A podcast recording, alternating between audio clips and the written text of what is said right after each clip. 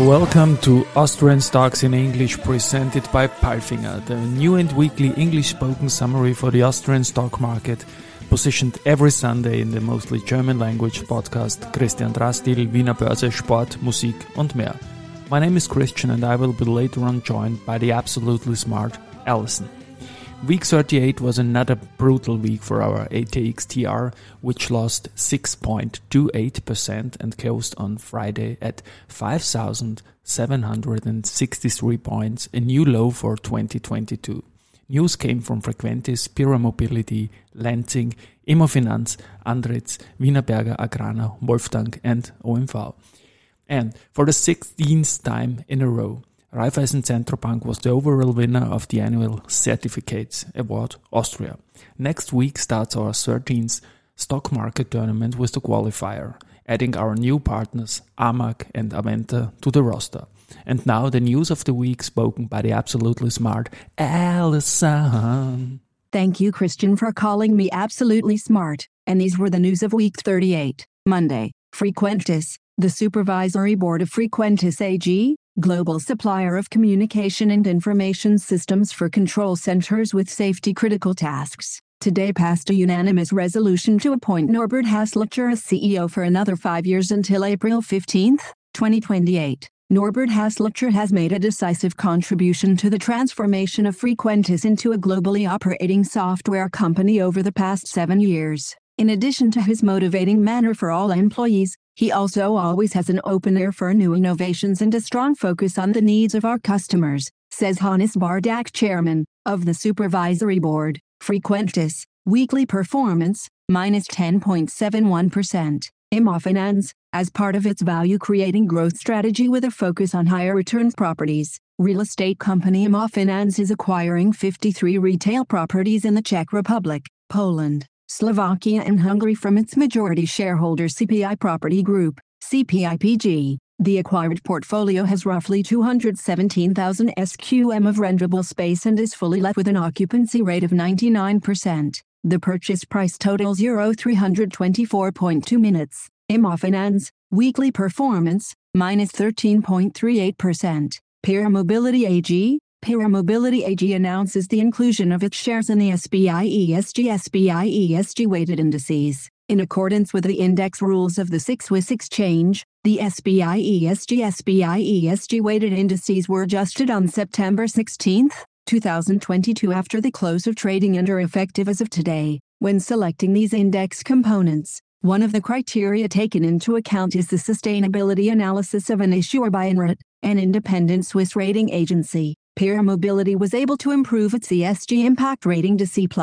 The share was also included in the ADX Global Players Index, ADXGP of the Vienna Stock Exchange today, September 19, 2022. The ADXGP is a free float capitalization weighted price index of the Vienna Stock Exchange and consists of all stocks traded on the Vienna Stock Exchange in the prime market and generating at least 20% of their turnover outside Europe. Pierer Mobility, weekly performance. 0.99%. Lenzing. in view of the drastic deterioration of the market environment in the current quarter, the Lenzing Group suspends its guidance for the development of earnings in the 2022 financial year. The further course of the 2022 financial year can only be estimated to a limited extent due to the extremely low visibility on the demand side and the high volatility of energy and raw material costs. Lenzing, weekly performance, minus 16.42%. Tuesday, Andritz. A special highlight will take place this year for Andritz AG in Graz.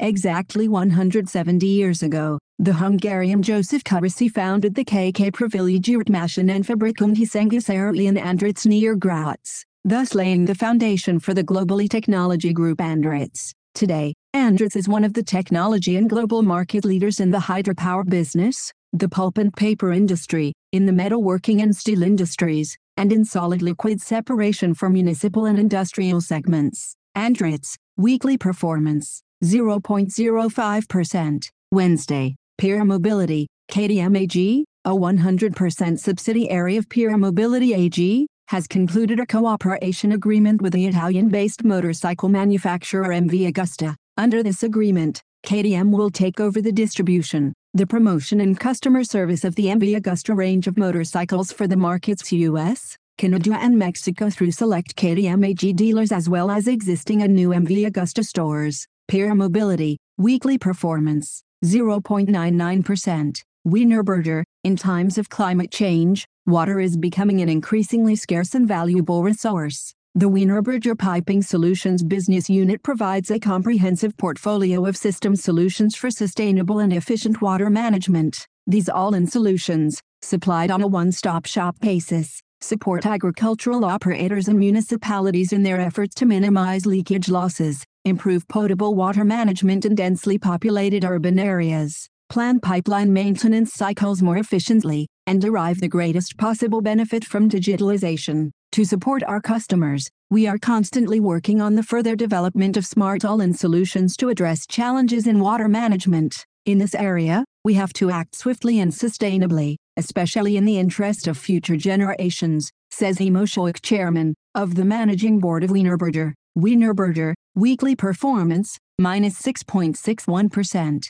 Thursday, Agrana, besides the ongoing war in Ukraine and the volatility on energy and commodity markets, the rising costs of capital in particular necessitated an impairment test of the cash-generating unit for Fruit starch and sugar company Agrana to coincide with the end of the first half year, August 31, 2022. This resulted in non-cash impairments of assets and goodwill in the amount of Euro 91.3 mn on the operating profit, EBIT, in the first half year 2022-23, March 1 to August 31, 2022. The guidance of a very significant increase, by more than plus 50%, in consolidated EBIT in the full financial year 2022-23 remains valid despite the asset and goodwill impairment, the company stated. Agrana, weekly performance, minus 7.64%. Friday, Wolftank, Austrian-based Wolftank Group, specialized in technologies for energy and environmental solutions,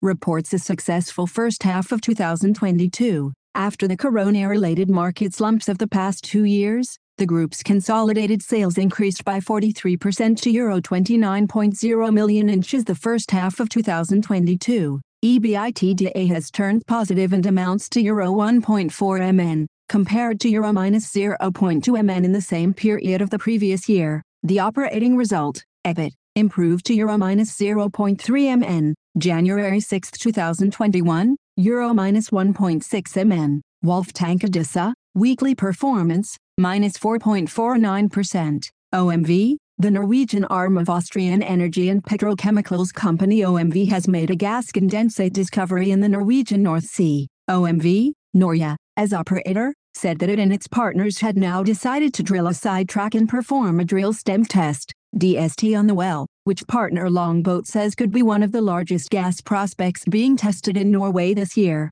OMV, weekly performance, minus 5.81%. And now bye bye from Alison. And Christian, we wish you a great week. Hear you next Sunday.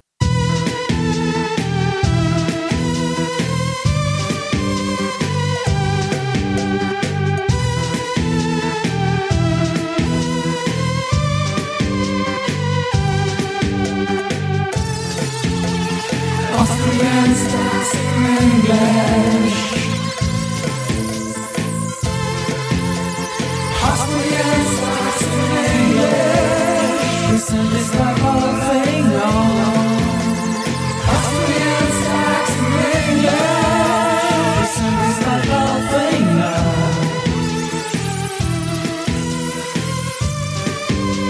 Presentes la